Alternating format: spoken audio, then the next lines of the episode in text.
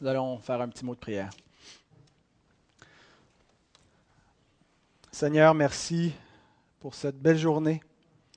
Merci pour ce jour mis à part pour venir dans ta demeure, venir te rencontrer, Seigneur. Et nous te prions d'ouvrir nos cœurs à ta parole. Rends-nous conscients de ta présence, Seigneur. Permets-nous de te rencontrer par la foi. Qu'aucune distraction, Seigneur, ne nous empêche de te voir, de voir ta gloire et d'être euh, encouragés par toi. Seigneur, nous avons besoin de goûter à ton amour, de goûter à ta grâce. Que ton Esprit Saint soit avec nous. Et gloire à toi, notre Dieu. Amen. Alors, la semaine dernière, on a parlé de la nuée de témoins et on a vu comment eux étaient reliés à nous. C'était un peu technique par moment. On a expliqué, si on veut, l'eschatologie de l'Écriture, comment est-ce que les saints de l'Ancien Testament voyaient l'accomplissement final euh, avec la résurrection et comment ça s'est produit, comment le Nouveau Testament euh, nous démontre que nous avons atteint la perfection. Mais aujourd'hui, nous allons voir comment nous, qui vivons sous la nouvelle alliance, nous les chrétiens, comment nous sommes reliés à eux. Eux, c'est la nuée de témoins. Tantôt, je posé la question, les enfants, c'est qui ça, ces gens qui nous regardent, on est dans le stade, on est les athlètes? Ben, eux, entre autres, c'est ceux qui nous ont précédés dans la foi. L'Écriture utilise souvent des métaphores, des, images, des illustrations, parfois du monde agricole. Tantôt, les enfants nous chantaient une chanson L'Éternel est mon berger. Et donc, la métaphore, l'image de l'Éternel comme berger, c'est vraiment tiré du, contexte euh, socio-culturel de l'époque. C'était un, un métier courant, c'était quelque chose qu'on voyait, on vivait entouré de, toutes sortes de cheptels. Alors, pour comprendre certains attributs de Dieu, on le comparait à des choses comme un berger qui s'occupe de ses brebis. On retrouve d'autres métaphores, euh, d'autres catégories, euh, des métaphores euh, militaires. Paul compare le croyant à un soldat qui est tout équipé pour la bataille, nous décrit son armure. Ailleurs, euh, il emploie une métaphore, euh, on pourrait dire architecturale. Il, compare l'Église à un temple. Euh, dans un temple, il y a des colonnes. il y a, l'habitation, c'est l'habitation de Dieu. Alors maintenant, le, texte qu'on va lire, c'est aussi une métaphore qui vient des Olympiques des épreuves sportives, il y avait des jeux dans l'Antiquité, il y avait plusieurs stades, plusieurs endroits dans tout l'Empire romain où les jeux pouvaient se dérouler. Euh, et euh, donc les gens se présentaient en foule et regardaient les athlètes combattre, euh, courir et faire toutes sortes d'activités athlétiques, sportives, des compétitions, comme on a aujourd'hui. Alors d'autres ont couru avant nous et le point du texte, c'est que maintenant c'est notre tour. On va lire, euh, on va relire la fin d'Hébreu 11, mais le verset qu'on va exposer aujourd'hui, c'est le premier verset du chapitre 12. Hébreu 11, 39 à 12, 1. Tous ceux-là, à la foi desquels il a été rendu témoignage, n'ont pas obtenu ce qui leur était promis. Dieu ayant en vue quelque chose de meilleur pour nous, afin qu'ils ne parvinssent pas sans nous à la perfection. Nous donc aussi, puisque nous sommes environnés d'une si grande nuée de témoins, rejetons tout fardeau et le péché qui nous enveloppe si facilement, et courons avec persévérance dans la carrière qui nous est ouverte. Alors tout ce qui a été dit au chapitre 11 concernant la foi, concernant la vie de la foi, est ici comparé à une course, la course de la foi. Il nous a parlé de la persévérance de la foi de nos prédécesseurs, les choix qu'ils ont faits par la foi, Moïse qui a choisi l'opprobre de Christ plutôt que les trésors de l'Égypte, l'application se fait pour nous, qu'on choisit premièrement le royaume de Dieu plutôt que les richesses de la terre, la séparation qu'entraîne la foi d'avec le monde et la souffrance qui est impliquée, la perspective de la foi, de ne pas voir les choses dans une perspective immédiate et terrestre, comme si la vie actuelle était une, finalité, mais de voir dans une perspective de foi, de voir Dieu au-delà de toute chose, de voir l'éternité. Euh, et, donc, tous ces éléments-là, on pourrait l'appeler la course de la foi. Tout ce qu'on a vu au chapitre 11, on doit le mettre en pratique. Et donc, la vie de la foi, l'auteur maintenant le compare. L'analogie qu'il fait, c'est comme une course. Et pour pouvoir réussir la course, l'auteur nous donne premièrement un encouragement pour courir. Et c'est donc mon premier point, un encouragement pour courir. Nous donc aussi, puisque nous sommes environnés, vous voyez qu'il fait un lien. Il commence le chapitre 12 en disant Nous donc aussi. Parfois, lorsqu'on lit la Bible, hein, on change de, chapitre et on a l'impression que parce qu'on vient de changer de chapitre, bien, on recommence une nouvelle section. Euh, mais il ne faut pas se laisser tromper par la, découpure des chapitres et des versets, parce que euh, ce n'est pas les, auteurs bibliques eux-mêmes qui ont euh, divisé la Bible en chapitres et en versets. La, division comme ça est venue beaucoup plus tardivement dans l'histoire de l'Église. C'était pour faciliter la lecture, pour, faciliter les, repères. mais donc, quand l'auteur a écrit ça, il a écrit ça tout d'un trait et, euh, il n'y avait pas donc de chapitre 12. Ça faisait partie de, l'exhortation, de la section qui venait juste avant. Et on voit le lien logique. Nous donc aussi. Alors, si euh, quand on, voit ces mots-là, ces conjonctions de coordination, ben on, s'aperçoit immédiatement que euh, tout ce qu'il s'apprête à nous dire repose sur ce qu'il vient de nous dire avant. Et ce qu'il nous a dit avant, ben, c'est qu'il nous a donné des exemples où la foi a été illustrée.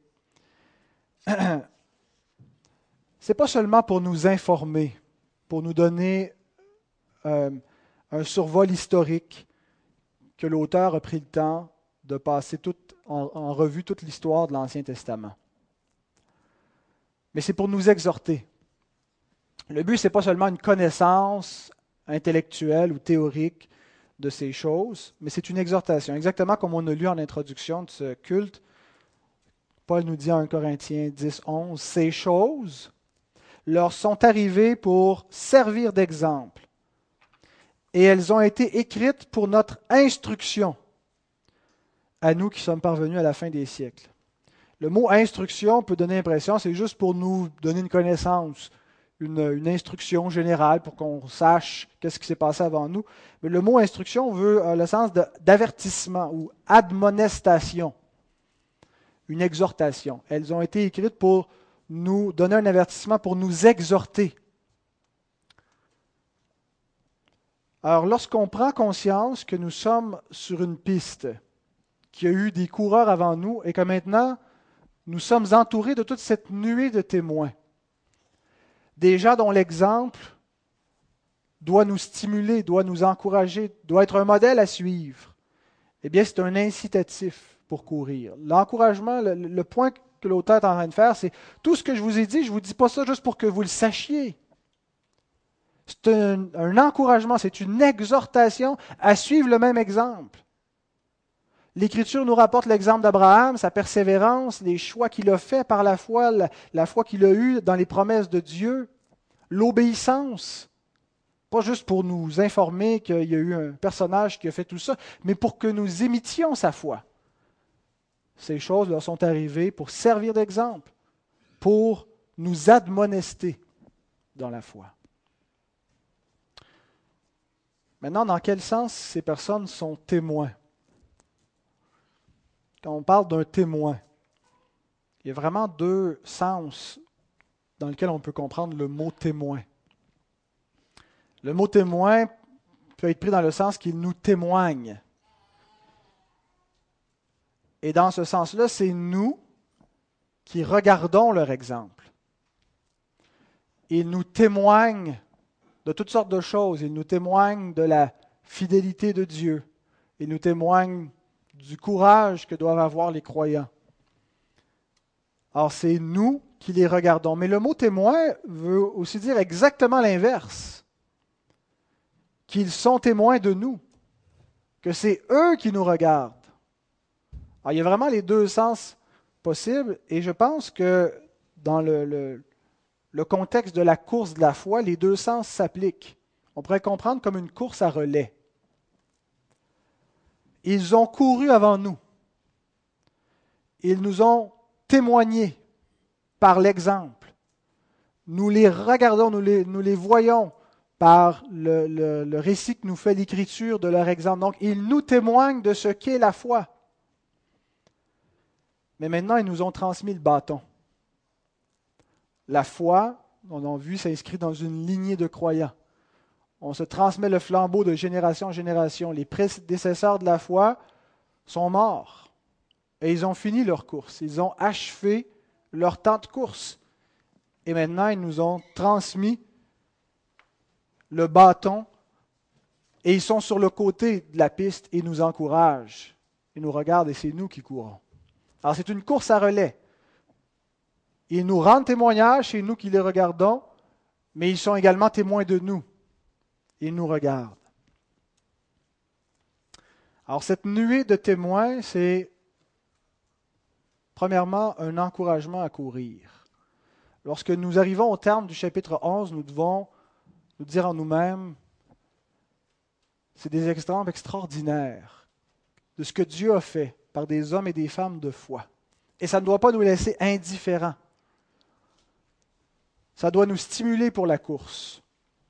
Et on doit se laisser encourager par toute cette nuée de témoins. Comment est-ce qu'on fait ça? Ben, on doit les visiter fréquemment. On doit lire et relire et relire leur exemple. On doit relire tout l'Ancien Testament continuellement parce que nous avons là une belle nuée de témoins. Et pour nous, on a aussi tout le Nouveau Testament qui est une nuée de témoins parce qu'eux aussi nous ont précédés et sont morts. Mais au moment où l'auteur écrit ça, il n'y a pas encore, ils sont en plein dans la course du Nouveau Testament. C'est eux les, témoins actuels. Est-ce qu'il vous arrive d'être abattu? D'avoir l'âme complètement à terre et découragée, pour l'impression qu'il n'y a rien qui peut la remonter. La tendance du monde, c'est quoi? C'est on va geler l'âme, on va prendre des, médicaments qui vont faire en sorte que la douleur va être plus supportable. Bien, l'Écriture nous dit, rendez visite à David. Allez vous, laisser encourager par ce témoin de la foi qui a eu ses heures sombres, qui a passé par la vallée de l'ombre de la mort qui a eu ces moments de découragement, de déprime, qui était au fond du baril, et qui disait à son âme, Mon âme, pourquoi t'as battu et gémis-tu au-dedans de moi? Loue l'Éternel. Nous regardons ces exemples de gens qui ont souffert. Si vous arrivez d'être dans la souffrance, une souffrance physique, d'avoir l'impression que Dieu vous a oublié, d'avoir mal, visitons Job. Job qui est dans la douleur, qui est dans l'agonie, qui ne comprend pas tout, qui a une confusion et on voit toute son humanité et on se voit dans Job. Et on voit aussi comment il s'en sort, comment Dieu le relève. Lorsqu'on a l'impression que tout le monde nous a abandonnés, lorsqu'on a l'impression que nos efforts sont vains, qu'on fait tout ce qu'on peut pour que les gens autour de nous, notre famille, nos enfants, l'Église s'attachent à Dieu et qu'on a l'impression que c'est peine perdue, qu'il n'y a rien qu'on peut faire pour motiver le zèle des troupes, pour communiquer la foi. Visitons Jérémie, le prophète qui pleurait, le prophète qui se sentait totalement seul au milieu d'Israël. Pensons à Élie, qui dit, je suis resté moi seul Qu'est-ce que Dieu lui dit? Je me suis réservé des hommes qui n'ont point fléchi le genou devant Baal. Tu vois pas tout, Élie. Tu sais pas tout ce que je fais. Tu as une perspective limitée.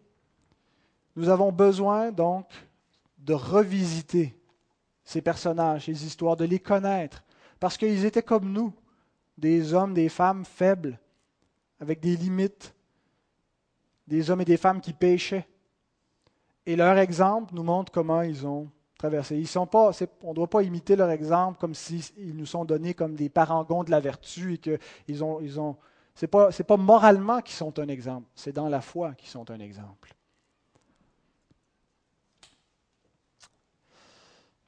Deuxièmement, pour pouvoir courir, il faut faire quelque chose. Avant de nous dire de courir, avant que le verbe courir soit énoncé, l'auteur nous dit qu'on doit faire quelque chose d'autre avant. Quoi? Voilà. Rejetons tout fardeau et le péché qui nous enveloppe si facilement. Et ça doit être fait avant de courir. D'ailleurs, la conjugaison des verbes montre que, même si logiquement le verbe vient avant, là, mais que euh, grammaticalement, le participe s'accomplit avant l'action de la principale. Donc, avant de pouvoir courir, on doit rejeter tout fardeau et le péché qui nous enveloppe si facilement. Il y a une question d'interprétation que je trouvais intéressante ici. Est-ce que le fardeau et le péché sont deux choses différentes ou une même chose? Il y a certains commentateurs qui pensent que le fardeau qu'il faut rejeter, c'est le péché. Donc l'auteur, quand il dit rejetons tout fardeau, il précise qu'est-ce qu'il veut dire le péché. Et donc c'est une seule et même chose. Et il n'y a pas de doute que pour pouvoir courir, il faut rejeter le péché. Et cette exhortation est en lien étroit avec la métaphore que l'auteur utilise. La métaphore, c'est les athlètes qui courent dans le stade, une course. Et vous savez comment les coureurs couraient à cette époque-là? Nus. Je ne sais pas si ça courait bien, là semble ça devait pogner dans le vent. Euh, mais euh, en tout cas, l'image, c'est que le péché nous enveloppe comme un vêtement. Et pour pouvoir arriver à courir librement, sans entrave, ils se débarrassaient de leurs vêtements. Ils couraient nus, ou presque nus peut-être.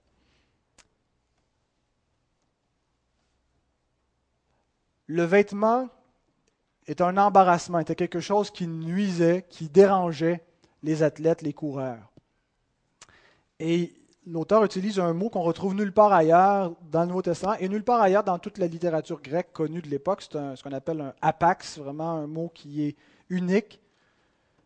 Euperistatos, qui veut dire qui circonvient facilement.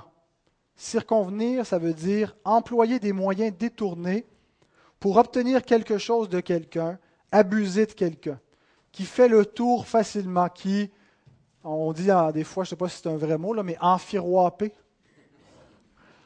Le péché nous enfiroipe facilement, comme un vêtement qui nous enveloppe facilement. Et c'est pour ça, donc, les coureurs se, mettaient à nu pour pouvoir courir. J'ai regardé dans un lexique, tous les mots qui étaient proches de eupéristatos, et je trouve que ça, ça, euh, renchérit sur le, sens du mot. On a le mot tout de suite après, euh, eupéripastos, qui veut dire facile à détourner, à distraire. Eupéristolos, qui veut dire dont la robe enveloppe bien le corps. Eupérikeustos, qui veut dire qui se répand facilement autour. Est-ce que tous ces qualificatifs ne décrivent pas bien l'effet du péché dans nos vies? Le péché qui nous détourne facilement, nous distrait de l'objectif vers lequel nous courons, qui nous enveloppe facilement, qui circonvient facilement qui se répand facilement autour. Est-ce que ce n'est pas exactement ce qui nous arrive? Nos cœurs facilement replongent dans la convoitise. Un instant, on est contenté, satisfait de ce que Dieu nous donne. L'instant d'après, nous convoitons autour des biens, des personnes. L'orgueil qui surgit spontanément. Un instant, on réalise qu'on n'a aucune raison d'être prétentieux parce que on se voit dans le miroir de la parole de Dieu, on voit la méchanceté de nos cœurs, on voit que nos pensées peuvent être perverses, mauvaises, mais l'instant d'après, on l'oublie. On se sent élevé en nous-mêmes, on pense qu'on est euh, qu'on est de grandes personnes, qu'on est, euh, est vraiment humble et on, on s'enorgueillit de notre humilité, de nos dons que Dieu nous a faits. Qu'as-tu que tu n'aies reçu? Si tu l'as reçu, pourquoi t'en glorifies-tu? Plutôt que de glorifier le Seigneur avec ce qu'il nous donne, on se glorifie nous-mêmes. La colère qui saisit nos cœurs, spontanément, On peut être assis ici en train d'écouter une prédication et subitement, la colère fait rage dans nos cœurs. On ne sait pas pourquoi. Il y a quelque chose qui se met à nous agacer. On est profondément irrité. Veillez! Votre adversaire, le diable, rôde comme un lion rugissant. il attaque nos pensées, il attaque notre cœur. La colère qui se manifeste dans nos relations, dans notre vie de famille, la colère contre nos enfants, qui nous irrite, qui nous agace, et on oublie que ce n'est que des enfants qui ne sont pas encore matures. Combien de fois est-ce qu'on se met en colère? Le mépris des autres. On regarde autour et on méprise les gens, on méprise leur façon de s'habiller, leur façon de parler, leur façon d'être. Et on se loue comme ce, pharisien qui bénissait Dieu de ne pas être comme ce publicain qui valait pas grand-chose.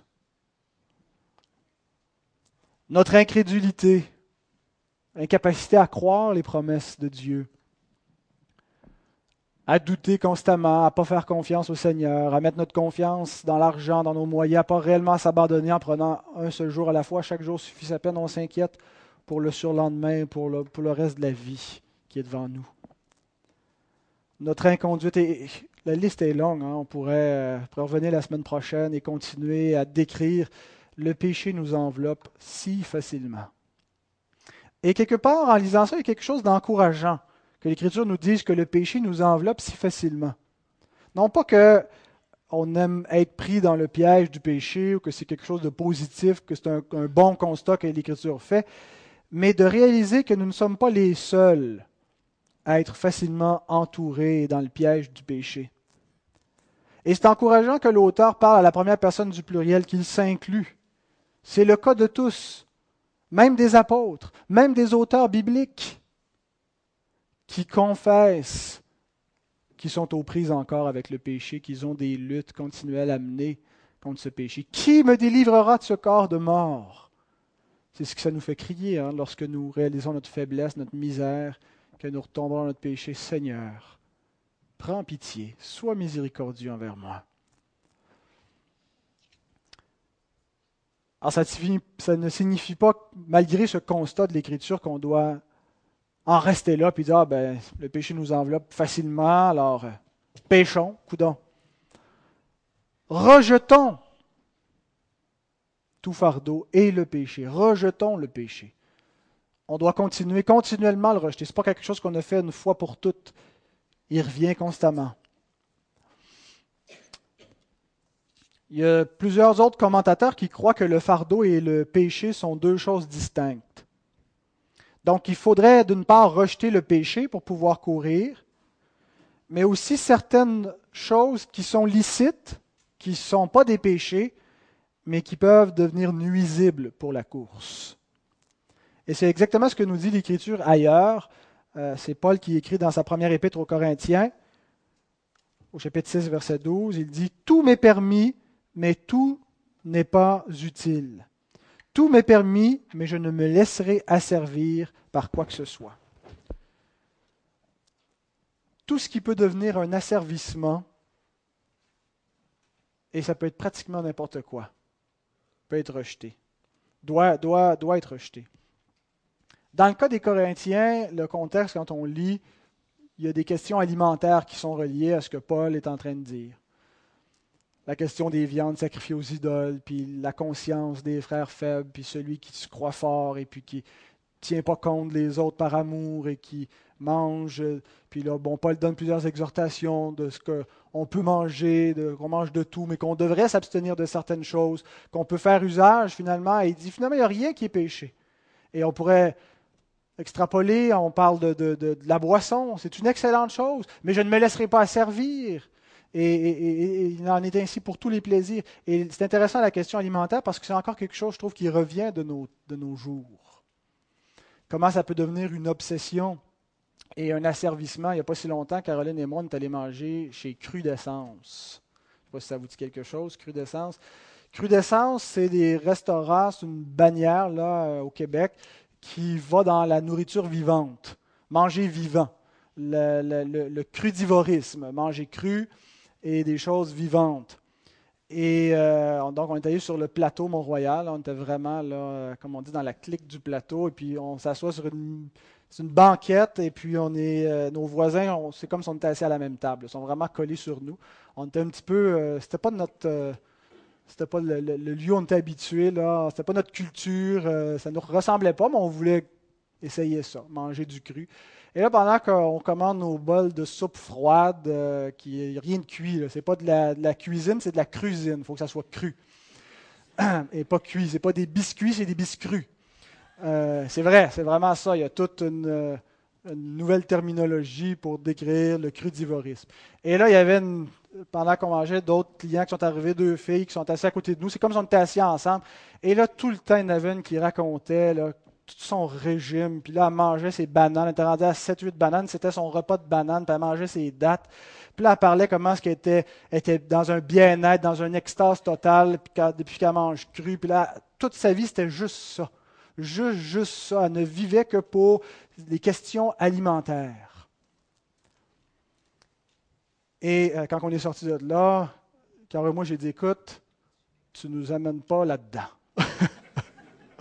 Oublie ça. Un petit biscuit de temps en temps, là, mais on ne deviendra pas des crudivores. Un bon burger, pas cru, bien cuit, un bon hot dog, tout peut devenir un entrave, une obsession. Et je donne l'exemple de la cuisine. Euh, je pense que on pourrait parler de la télévision. La télévision, euh, et c'est plus, je pense, la génération euh, de mes parents, de, gens, je ne parle pas de mes parents, la génération de mes parents. Je n'ai pas dit mes parents. Mais euh, non, non, parce que notre génération, nous, c'est Internet. C'est les médias sociaux. C'est Facebook, c'est euh, les blogs. Et, on n'est plus capable de se débrancher. Hein? Et comment est-ce qu'une chose peut devenir. Et il n'y a rien de mauvais en soi à, à, la télévision ou à aller regarder un film au cinéma ou à être sur Facebook. Le problème, c'est quand nous ne maîtrisons plus ces choses et qu'elles nous maîtrisent. Quand est-ce qu'elles nous maîtrisent? Lorsqu'elles deviennent une entrave. Lorsque, comme un vêtement qui nous ralentirait dans notre course, qui serait un obstacle à, notre plein déploiement dans la foi. Lorsqu'on est tellement distrait absorbé par ces choses que ça prend le temps, le temps de qualité avec le Seigneur. Lorsqu'on n'arrive pas. Moi, je le sais, euh, j'ai commencé à lire ma Bible sur mon iPad. Hein. Et le problème avec un iPad, c'est que tu as une connexion Internet. Puis le problème de ma génération, c'est qu'on a une connexion Internet. Euh, alors, euh, si par malheur, avant d'ouvrir mon application Bible et des commentaires bibliques, je clique sur l'application La Presse, j'ai beaucoup de difficultés après ça à revenir dans l'application de la Bible. Euh, quand ça devient quelque chose qui nous empêche de vraiment que, que notre cœur soit entier, que notre pensée soit totalement dévouée à Dieu, eh bien, c'est que nous avons quelque chose qui est nuisible. Tout m'est permis, mais tout m'est pas utile. Je ne me laisserai pas servir par quoi que ce soit. Alors, lorsqu'on prend conscience de ces choses-là qui, qui nous ralentissent, ces fardeaux qui ralentissent notre course, qu'est-ce qu'on doit faire? Ça ne signifie pas qu'on doit les considérer comme mauvaises, les rejeter absolument, jeter la TV sur le bord du chemin, euh, garocher le laptop et tout ça. Ce que ça signifie, c'est qu'il faut refuser d'être ralenti par elles. Il faut plutôt les ralentir pour la foi. Elles doivent prendre leur place, leur place raisonnable. Quoi que ce soit peut devenir une idole, peut devenir une obsession, et nous devons lutter ferme, nous devons nous débarrasser de tout fardeau et tout simplement apprendre à le maîtriser. Mais les fardeaux peuvent aussi être autre chose. Ça peut être la peur, d'autres choses dont les croyants s'embarrassent, la culpabilité, la timidité, la paresse, qui sont plutôt des traits de caractère, qui sont plutôt des choses vraiment enracinées dans nos habitudes de vie, dans notre façon de, de penser, d'interagir, et, non pas des actions euh, ponctuelles ou des activités que nous faisons. Et ça devient beaucoup plus difficile de se débarrasser de ces choses-là. Ce n'est pas comme un vêtement qu'on enlève rapidement. On pourrait plutôt le comparer à l'embonpoint de l'athlète qui doit faire fondre progressivement pour se débarrasser de son surplus de poids pour courir plus librement. Le vêtement, c'est quelque chose qui ne fait pas partie de sa nature, comme une activité qu'on pratique. Mais le surplus de poids, c'est quelque chose qui va prendre plus de temps à faire disparaître. Et je pense qu'il va y arriver par une discipline, par l'exercice, par la diète. Et on l'a ça ailleurs dans la même épître, l'épître aux Corinthiens, Paul écrit Tous ceux qui combattent s'imposent toute espèce d'abstinence et ils le font pour obtenir une couronne corruptible, mais nous faisons-le pour une couronne incorruptible. Qu'est-ce que ça veut dire Ils s'imposent toutes sortes d'abstinences? Ben, ils suivent des diètes. Ils font plus d'efforts physiques pour être en meilleure forme. Parce que ce n'est pas quelque chose d'aussi facile à se débarrasser que d'un vêtement. Donc, nous avons tous dans notre personnalité des traits comme ça qui nous embarrassent et qui des fois peuvent être un, gros, gros embarrassement. Et nous devons savoir qu'ils ne vont pas partir du jour au lendemain. Ce n'est pas en claquant des doigts. Ça va demander une discipline rigoureuse et assidue. Une discipline de quoi? Ben, De prière en particulier. De confession, parce que souvent ces traits de caractère néfastes nous amènent à pécher, nous amènent à douter de Dieu, à avoir une mauvaise conduite, et c'est petit à petit où nous allons les faire fondre comme le surplus de poids que nous pouvons avoir. Alors il est nécessaire, si on veut courir le marathon de la vie chrétienne sans difficulté, de se débarrasser de tout fardeau et du péché. Et j'aimerais dire quelque chose. Lorsqu'on reçoit cette exhortation, le rejetons le fardeau, rejetons le péché, ça peut nous décourager, nous donner l'impression que la course est difficile. Mais en fait, ce n'est pas lorsqu'on rejette tout fardeau et le péché que la course est difficile, c'est lorsqu'on refuse de le faire. Parce que lorsqu'on est chrétien, on est chrétien, on est né de nouveau et on est dans la course. Mais si, comme chrétien, on refuse d'appliquer cette exhortation, de rejeter tout fardeau, de rejeter le péché, eh bien, on va trouver que la course est pénible. On va trouver ça difficile, la vie chrétienne. On va trouver ça lourd à porter. Pourquoi? Parce qu'on a toutes sortes d'embarrassements qui nous nuisent dans notre course. La course chrétienne devient plus facile et beaucoup plus agréable lorsque nous nous préparons, lorsque nous appliquons cette première exhortation. Rejetons ce qui nous nuit. Alors nous arrivons au verbe proprement dit, à l'exhortation proprement dite, courons avec persévérance dans la carrière qui nous est ouverte. Je termine avec trois brèves remarques concernant cette exhortation. Première remarque, ce n'est pas une marche, c'est une course. Et je parle souvent de la marche chrétienne, mais en fait, la marche chrétienne, c'est la course chrétienne. Et il y a deux choses que ça signifie. D'abord, qu'il y a un effort soutenu à, déployer une course, ça demande plus d'effort qu'une marche. Mais dans la notion de course, il y a aussi l'élément de zèle qui devrait accompagner notre vie chrétienne. Si on a un but à atteindre et qu'on y va en marchant, eh bien, on ne semble pas pressé de s'y rendre. La course, c'est on veut atteindre le but. On y va quand on, il y a quelque chose devant nous. Euh, quand ça fait euh, je n'ai pas vu mes enfants de la journée ou je ne les ai pas vus, ça fait plus qu'une journée, et qu'on se voit mutuellement, on est pressé de courir l'un vers l'autre, de se faire une étreinte. On ne vient pas de manière nonchalante. Eh bien, la course chrétienne devrait ressembler à ça. Nous ne devrions pas être nonchalants, désintéressés, mais, remplis d'idées. Nous devons chacun nous questionner, est-ce que c'est vraiment l'attitude de mon cœur? Est-ce que je cours avec passion, avec zèle? Est-ce que je poursuis cet objectif-là en étant vraiment joyeux en, voulant l'atteindre? Deuxième remarque, cette course n'est pas un sprint, c'est une course de fond. L'auteur la qualifie, il dit courons avec persévérance.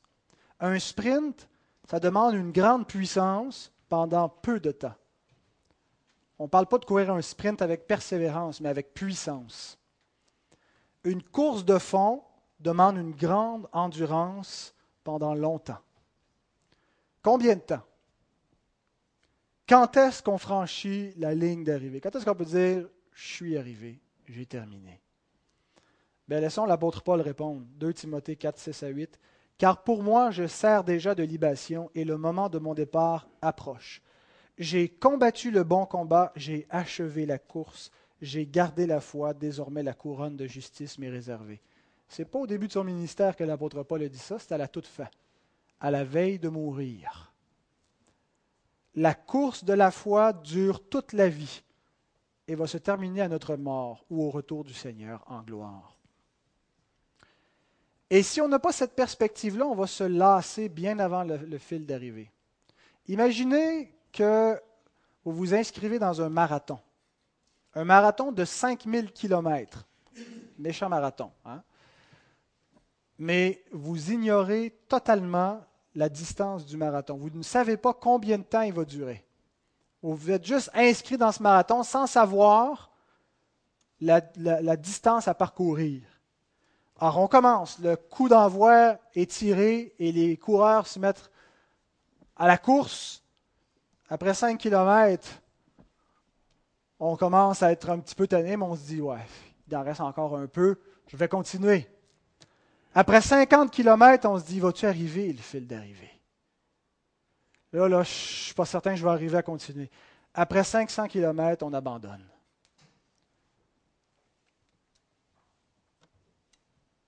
On ne savait pas que la course durait 5000 km. Si on n'est pas au fait que la course de la vie chrétienne exige la persévérance, que c'est une course de fond et qu'elle dure toute la vie, eh bien, on va être surpris lorsque ça va être pénible. Et on va avoir envie d'abandonner. Et nous devons être avertis en commençant. Il n'y a personne qui a dit que ça allait être facile de courir cette course-là. Elle est difficile et elle est longue.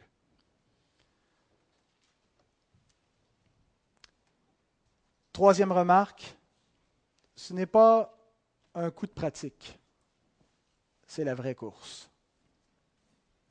Courons avec persévérance dans la carrière qui nous est ouverte. Quand vous lisez le mot carrière, à quoi ça vous fait penser?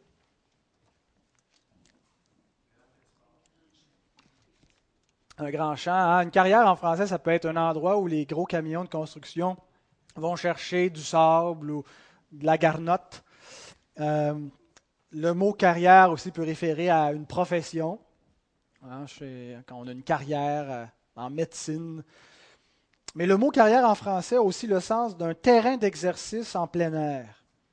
En grec, c'est le mot agone. Et le mot agone veut dire au sens général une assemblée.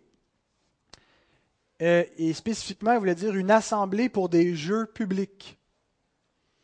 Il pouvait aussi désigner les jeux eux-mêmes, un concours, une lutte, des épreuves, un combat. C'est pour ça que agone a donné aussi en français agonie parce qu'il y a un combat, il y a une épreuve, il y a une souffrance. Alors, ce n'est pas une course préparatoire, ce n'est pas euh, une course pour se qualifier, c'est l'épreuve officielle. Et il n'y a rien de plus important pour l'athlète chrétien que de courir cette course. Autrement dit, nous nous levons chaque matin. Pourquoi Pourquoi nous faisons ce que nous faisons? Nous faisons ce que nous faisons parce que nous courons la course chrétienne. Avant d'être chrétien, pourtant, je me levais chaque matin. Je travaillais, je pourvoyais à mes besoins. Maintenant, je fais encore la même chose, mais dans un autre objectif. Je cours pour servir Dieu. Je travaille pour servir Dieu. J'élève mes enfants pour servir Dieu. Tout pour la gloire de Dieu. C'est le but de ma vie, c'est le but de notre vie. Vous savez, tout le monde court vers un but. Nous ne sommes pas les seuls à courir. Tout le monde court vers un but. Mais seulement les chrétiens courent pour obtenir une couronne incorruptible. C'est la différence. Après quoi les autres courent? Après une couronne passagère, corruptible, qui va se flétrir. Après un bonheur éphémère. Mais nous courons, nous vivons cette vie, cette course pour obtenir une couronne incorruptible, c'est-à-dire éternelle, une gloire qui ne sera pas passagère, une récompense qui va durer tout le temps. Ça vaut la peine de courir dans cette perspective. Et un encouragement pour nous, c'est que la couronne n'est pas le prix des apôtres seulement ou des grands héros de la foi, des Martin Luther ou des Jean Calvin qui ont laissé leur nom à l'histoire tellement ils ont été des héros de la foi. Après que Paul nous ait dit qu'il couru la course, qu'il attend la couronne, il ajoute ceci. 2 Timothée 4.8 Désormais, la couronne de justice m'est réservée, le Seigneur le juste juge me la donnera dans ce jour-là, et non seulement à moi, mais encore à tous ceux qui auront aimé son avènement, tous ceux qui auront couru vers Christ, qui auront tendu vers sa gloire, vers les choses de son royaume. Alors, frères et sœurs, ne nous lassons pas, parce qu'il ne nous suffit que de terminer la course pour obtenir la couronne. Amen.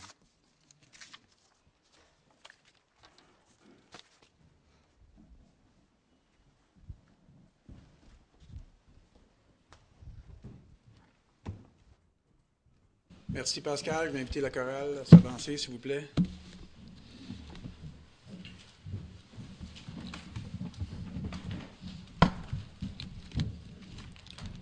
Alors, on n'a pas, pas, pas de parole. C'est dans le J'aime l'Éternel 2, pas beaucoup